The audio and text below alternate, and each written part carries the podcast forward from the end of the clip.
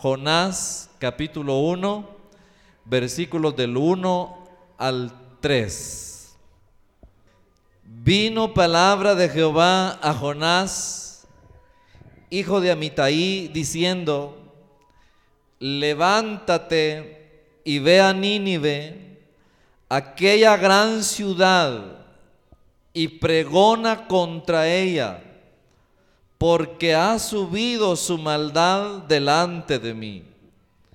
Y Jonás se levantó para huir de la presencia de Jehová a Tarsis y descendió a Jope y halló una nave que partía para Tarsis y pagando su pasaje entró en ella para irse con ellos a Tarsis lejos de la presencia de Jehová.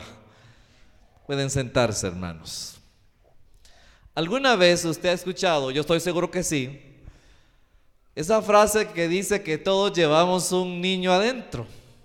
Sí, pero yo no voy a predicar sobre, sobre esa idea, sino que voy a cambiar un poquito esa idea y decir todos llevamos un Jonás adentro. Si la ballena lo llevó, ¿por qué nosotros no? La ballena llevó un Jonás adentro. Bueno, la verdad, verdad, hermanos, que este libro es un libro muy peculiar. Este libro profético marca una diferencia a los otros libros proféticos que existen en la Biblia, tanto de los profetas mayores como de los profetas menores. Usted creo que ya aprendió, pero se lo repito ahora, el que se les llame profetas mayores no quiere decir que son mayores en importancia o son mejores que los profetas menores. No, no. La única razón de, llamarles profetas mayores es por la extensión del libro, por el tamaño de la profecía que probablemente dieron. Isaías, Daniel, Jeremías, Ezequiel entran dentro de los profetas mayores y los libros son extensos. Y los profetas menores se les llama menores porque sus profecías son menos extensas, son más cortas. Pero eso no quiere decir que, Isaías es más preponderante, es más importante que el profeta Jonás. No. Todos los libros de la Biblia, hermanos, tienen su importancia maravillosa dada por Dios. Pero Jonás tiene una particularidad que debemos de nosotros pensar. Fíjese que este es el único libro de los profetas, hermano, en el que no se lee ninguna profecía que haya escrito el profeta. En el libro de Jonás no hay profecía del profeta Jonás. No hay, él solamente fue a predicar a Nínive y lo que dijo allá en Nínive, dentro de 40 días Nínive será destruido. Esa fue su profecía. Este profeta, hermanos, va a demostrar la gran misericordia de Dios a través de su historia. No es un libro que contiene profecía, es un libro que contiene la historia de un profeta. Era profeta. Así que contiene más que una profecía, contiene la historia. Pero en este libro vamos a descubrir que en la soberanía divina Él puede perdonar a quien Él quiere. Amén. En el gran amor de Dios en este libro se demuestra que Dios puede perdonar a quien Él quiere y perdonó a los ninivitas. Entonces, aparte de que Él perdonó a los ninivitas, otra cosa que podemos aprender de este libro es que cuando Dios quiere usar a un profeta rebelde, Él siempre lo va a hacer. Jonás, hermanos, mostró un carácter rebelde desde el principio hasta el final. Jonás parece no ser un hijo de Dios. Jonás parece ser que cuando Dios lo halló, parece ser que no está caminando como a Dios le agrada. De la Biblia podemos extraer historias como la de David, que hubo un momento en que David se extravió, pero aún con eso Dios lo perdonó y lo usó. De la Biblia podemos encontrar personajes como Saúl, que aún con todas sus cuestiones fue el rey que fue permitido por Dios que lo fuera. Y así podría decirle, Jesús escogió a Judas. Y probablemente el Señor sabía que Judas era como era, pero aún así Él escogió a Judas. Entonces el mensaje de esta noche es el Jonás que llevamos dentro.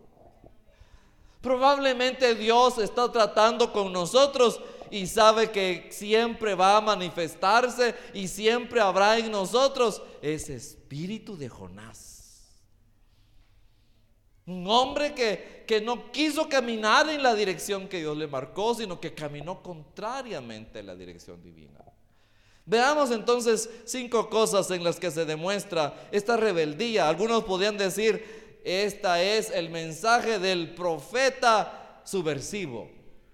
El mensaje del profeta rebelde, hermano. En primer lugar, a veces a nosotros nos puede pasar que también, hermanos, teniendo ese espíritu interno a veces que no camina conforme al Señor, huimos de la presencia de Dios. Amén. Dice la Biblia que el Señor le da una orden a Jonás y le dice, ve a Nínive, pregona contra ella.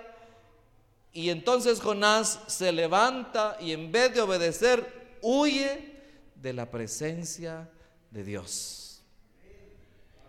Hermano, no podemos agarrar una piedra esta noche y decir, vamos a condenar a Jonás.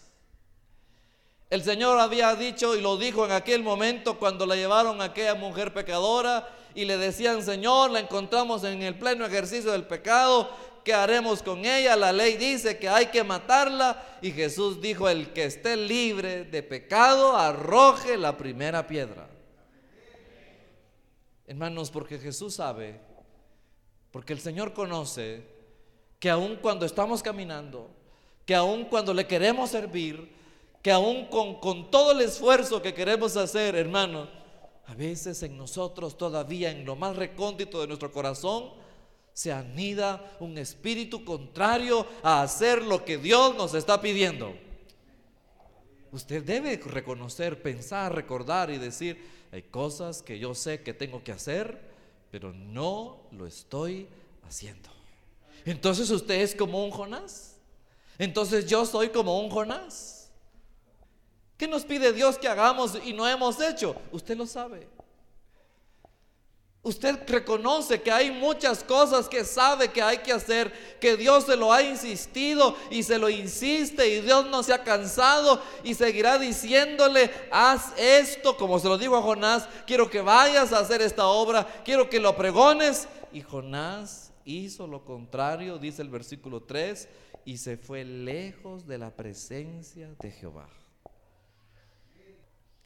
Podemos estar en la iglesia, en el templo, podemos tener privilegios, podemos pasar aquí al altar, pero solamente Dios sabe cuán cerca de Él estamos. Usted no piense que el que está aquí en el altar es el que está más cerca. No, ese no sería el indicativo. El que sabe cuán cerca y cuán lejos está de Dios es Él. Pero el Señor le sigue demandando cosas a usted. Es probable que a usted le ha tocado su corazón, le ha puesto el Señor a orar más de lo que ora, pero usted no se atreve a hacerlo un poquito más. El Señor le toca a su ser a que usted estudie la palabra, a que le ponga más interés, más ahínco a aprender la Biblia, pero usted lee solamente de manera superficial si es que lee si no se conforma únicamente con lo que leen en la iglesia, con lo que escuchan en la iglesia, y esa es su vida espiritual, con lo que oye en la iglesia y no alimenta más, entonces de algún modo estamos huyendo de la presencia de Dios. Sí. Y le podía hacer una lista de cosas en las que Dios demanda y demanda y demanda. Y usted dice, ay, no lo he hecho, estoy sintiendo el deseo. Tantas cosas que Dios toca, que Dios quiere que usted sea un Jonás, que yo sea un Jonás, que vaya a hacerle no un favor a Dios, pero Él está pidiéndonos algo. Cuando Él nos pide algo es porque lo que quiere es bendecirnos. Porque Él puede hacer las cosas, pero nos va a escoger a nosotros aún sabiendo que no somos dignos sabiendo que nos parecemos a Jonás. No era Jonás el mejor profeta para ir a Nínive, pero Dios dijo, yo quiero perdonar a aquellos y quiero usar a este profeta rebelde. Va a ir huyendo, pero yo sé lo que haré con él. Y Jonás huyó. Así hermanos que lo... ¿Qué seña hay de que, son, de que tenemos un, un Jonás adentro? Huimos de la presencia del Señor. La segunda cosa que ocurre cuando, cuando vamos a demostrar que hay un Jonás en nuestro corazón está en el versículo 5. Vea, conmigo, por favor. Todos sabemos que se levantó una gran tormenta, un gran viento. En el versículo 5 dice, y los marineros tuvieron miedo. Y oiga, estos marineros no eran hijos de Dios. Tuvieron un gran miedo, dice, y cada uno clamaba a su Dios y echaron al mar los enseres, las cosas que habían en la nave, para descargarla de ellos, para que no tuviera mucho peso el barco. Seguimos leyendo. Pero Jonás había bajado al interior de la nave y se había echado a dormir. Hermanos, había una gran tempestad, había un, un momento difícil. Y el Hijo de Dios estaba indiferente. El Hijo de Dios estaba, hermanos, no en la voluntad de Dios, todos lo sabemos. El Hijo de Dios estaba como que si nada pasara y que le importara poco lo que le pasaba a los demás. En otras palabras, a veces mostramos que somos como Jonás o que llevamos algún Jonás adentro porque somos indiferentes al sufrimiento de los demás. Este es el tiempo, y lo ha habido siempre, en el que el mundo debe de saber lo que la iglesia cristiana hace a favor del mundo. Este es el tiempo que nos tenemos que dar a conocer que hay una esperanza y tenemos que decirles que la esperanza es Cristo. Pero habiendo una tempestad en la superficie, Qué terrible que los cristianos estemos. ¿Cómo, hermano Fito? Durmiendo. Indiferentes.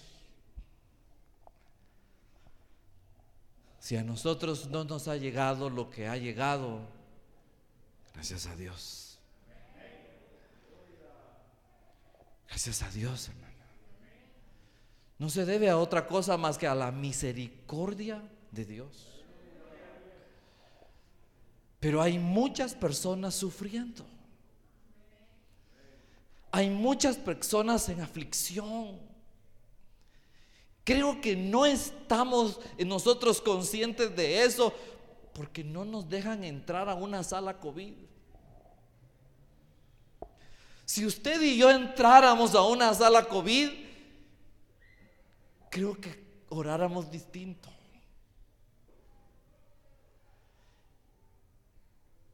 Jonás está, hermanos, tan tranquilo, se dice, se echó, no dice que se acostó, la Biblia, hermano, se había echado.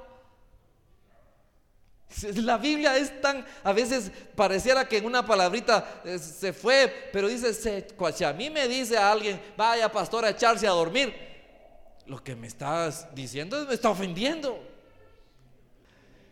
Si hay un sillón ahí y usted o yo llego y le dice, ah, échese ahí, es una mala expresión. Lo normal que me dijeran es, siéntese allí, sería normal. Acuéstese ahí, eso es lo normal. Usted diría, ¿acaso que soy perro? Pero la Biblia dice que Jonás se había echado a dormir.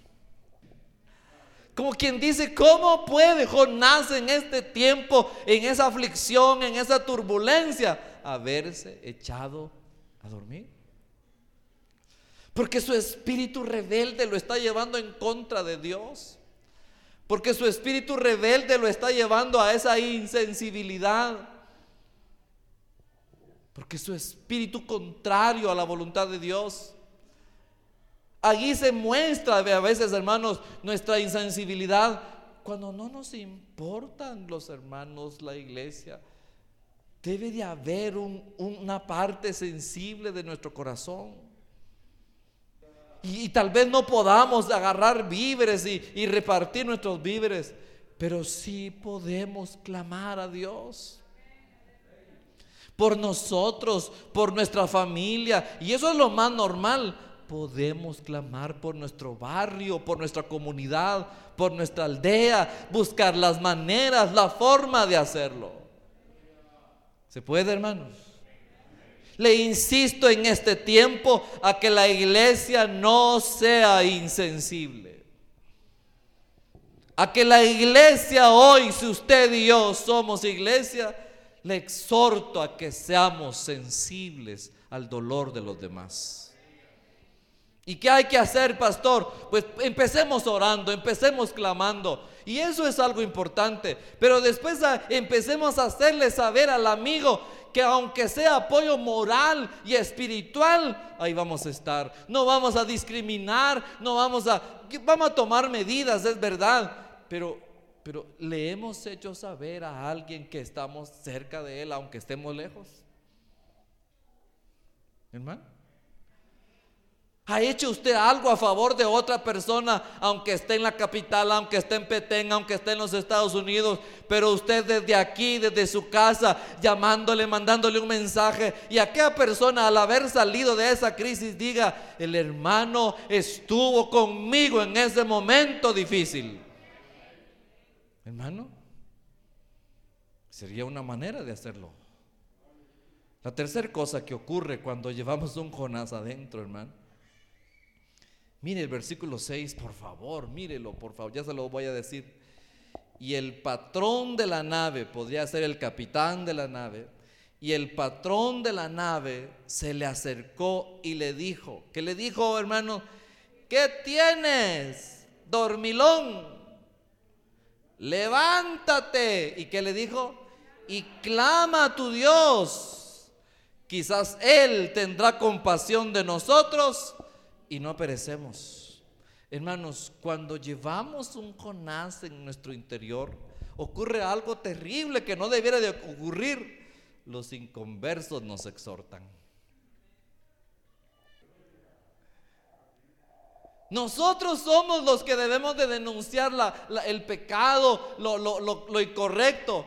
Pero qué terrible que por caminar en dirección contraria al Señor, el inconverso se esté fijando y de verdad se esté fijando de mi falta. De verdad note, hermanos, cómo estoy caminando. Y que me corrija una persona que no sea cristiana. Que en su trabajo le digan, ¿qué le está pasando, don fulano o doña fulana? ¿Por qué? Porque siempre viene tarde. ¿Qué le está pasando si usted es cristiano y por qué es el más respondón del, trabajo? Uy, hermano. ¿Y el cristianismo? ¿Qué le está pasando? Y que el mundo nos exhorte. y que tenga razón. El mundo podrá tener a veces, muchas veces, no la razón, sino mentir con relación a nuestro cristianismo. Pero algunas veces va a tener razón. Pero no demos lugar. Cuando aquí tristemente en la iglesia, porque así eso es normal, podemos entrar en problemas y en dificultades aquí adentro en la iglesia, el mundo se da cuenta. Amén. Bueno, y dicen, y los de la Betel están peleando, ¿no? Y están atentos y le preguntan, bueno, ¿y, qué tienen en la iglesia? Que sí, que viera que el hermano fulano y, y, la hermana le cuenta, no hombre, llévense bien en la iglesia, el inconverso. O llega el hermanito cristiano, viera usted que en la iglesia, a hablarle mal del hermano a un inconverso y el inconverso le dice, bueno, y no es su hermano, ¿y usted por qué anda hablando de él? Pues? Hermano, el inconverso nos exhorte. Cuando el mundo nos exhorta, es porque cargamos ese espíritu de Jonás. Le llega a decir, levántate, dormilón. Clama a tu Dios, le dice. Lo exhortó, hermano. Cuando uno ve todas esas discusiones y esos disparates de los diputados en el Congreso, pues está bien, si al final de cuentas así son ellos. Es normal, ¿verdad, hermano? Ya sabemos, en Guatemala y en muchas partes del mundo se han hasta, se han hasta peleado. Eso es normal. Pero que ocurra que a veces en la iglesia demos lugar a eso, no. Cuando llevamos un Jonás adentro, hermanos, huimos de la presencia del Señor, somos indiferentes al sufrimiento de los demás y somos exhortados por los inconversos. Versículo 12, una cosa más. Versículo 12. Pero le damos el 11 si usted quiere. Capítulo 1, versículo 11. Y le dijeron, ¿qué haremos contigo? Para que el mar se aquiete. ¿Qué haremos? Porque el mar se iba embraveciendo más y más. ¿Y qué dijo Jonás, hermano? Él le respondió, tomadme y echadme al mar y el mar se os aquietará, porque yo sé que por mi causa he venido, ha venido esta gran tempestad sobre vosotros. Escuche con atención, por favor, lo siguiente. Antes de darle la última razón, la última cuestión que demostraría que llevamos un Jonás dentro. Alguien podría decir, ay, qué acto tan heroico el de Jonás. Pero como lo que venimos analizando es que sus actos no son tan buenos. La línea que traemos de comentario y de reflexión es que si huyó de la presencia de Dios, que si no estaba orando en el momento, momento clave, que si un inconverso lo está exhortando, y ahora pide que lo tiren al mar, usted dirá, al fin hizo algo correcto Jonás. Fíjese que no. No es un acto heroico. No es un acto que digamos, qué bien, qué hombre se está sacrificando por ellos. Fíjense que no. hermanos, cuando la persona se va de la presencia de Dios, le vienen pensamientos a veces pícaros de saber cómo evadir su responsabilidad. Y, entonces la última cosa que le quiero decir hoy es, hermano, cuando llevamos un Jonás dentro, queremos responsabilizar a los demás de nuestros males. ¿Escuchó? Jonás dijo, yo voy huyendo de Dios. Pero, pero, pero como aquí me van a matar estos marineros, la culpa no es mía. Ya la culpa no será mía. Ya ni fui ni me regreso porque tal vez ya no puedo seguir. Entonces que me maten. A veces huimos de las responsabilidades que tenemos. Evadimos lo que tenemos que hacer. Y a veces, hermanos, le echamos la culpa a los demás. ¿Y desde cuándo empieza ese echarle la culpa a los demás? Si eso es antiguo, hermano. Eva fue la que primero pecó. Y, luego hizo pecar a su esposo Adán. Y vino el Señor y le dice a Adán, ¿qué pasó Adán? ¿Por qué comiste? Y viene Adán y en vez de decir, sí Señor, la culpa es totalmente mía, ¿qué dijo Adán, hermano? Le echó la culpa a Dios y a la mujer. La mujer que me diste, le dijo como quien dice, ¿para qué me diste mujer? La culpa es tuya. Adán le está echando la culpa a quién, hermano? A Dios y a la mujer. Y cuando el Señor va con la mujer, ¿qué pasó Eva? ¿Y qué, ¿Y qué dijo Eva, hermano? La serpiente me engañó. Y desde entonces hasta esta fecha, hermano, el hombre busca cómo echarle la culpa a los demás. ¿Cómo El niño perdió la clase en estos días. ¿Qué le llega diciendo, hermano? La maestra no me quiere. La maestra. Y mi hermano, ¿y usted por qué ya no va al culto? El pastor me cae mal. Hermano, ¿por qué ya no va a la iglesia? Los diáconos me hicieron caras. Hermano, ¿por qué no va al culto? Porque las bancas no me gustan. Hermano, ¿qué pasó que ya no siguió su Nadie agarra su culpa personal, sino que intenta responsabilizar a los demás. ¿Y por qué están peleando la pareja? Porque él tiene la culpa, dice la mujer. Y el hombre dice, no, ella tiene la culpa. Nadie agarra la culpa del problema que tienen. Cada uno está, hay un conflicto entre dos personas y usted escucha primero a una que va a decir la otra persona, la otra persona. Usted nunca atienda solo a una persona, hay que escuchar a la otra persona para intentar averiguar si usted puede y decir, bueno, porque casi siempre le echamos la culpa a los demás. ¿Por qué no progresa Guatemala? Por Yamatei, por culpa de él.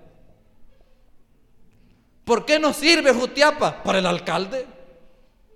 No, hermano, agarremos la parte que nos corresponde.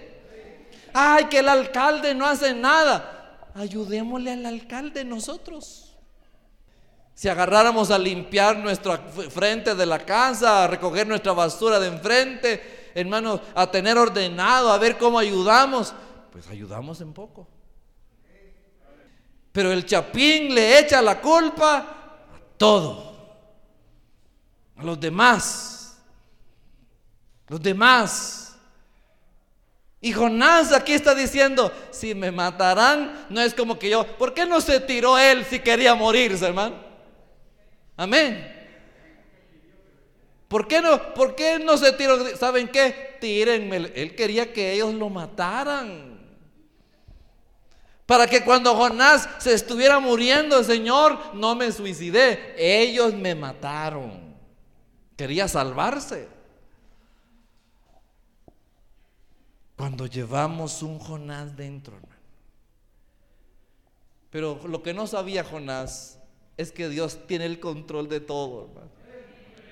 Y entonces Dios ve que Jonás va huyendo de su presencia, Dios va viendo que Jonás es indiferente al sufrimiento de los demás, Dios está viendo que Jonás es exhortado por los inconversos y Dios está viendo que Jonás quiere que los otros sean responsables de sus actos. Entonces dice Dios, no, no es tiempo de que Jonás se muera. Y mandó un gran pez. Amén. Que se tragó a Jonás y lo regresó a la costa donde él tenía que estar, hermano. Y en aquellos días que estuvo allá en aquella parte oscura, maloliente, aquella parte chuquillosa, hedionda, ahí Jonás tuvo cosas que aprender. Ahí aprendió cosas. Cuando llevamos un Jonás dentro, hermanos, tengan cuidado. Si Dios ha establecido hacer algo con nosotros, Él lo hará. Él lo hará. Así que démosle la gloria al Señor en esta hora. Levantemos un clamor a favor de aquellos que están pasando un momento difícil. Que el mundo no nos pida oración, que nosotros estemos orando, hermano. Mencione a sus familiares, a sus vecinos, ahí donde está ahora mismo.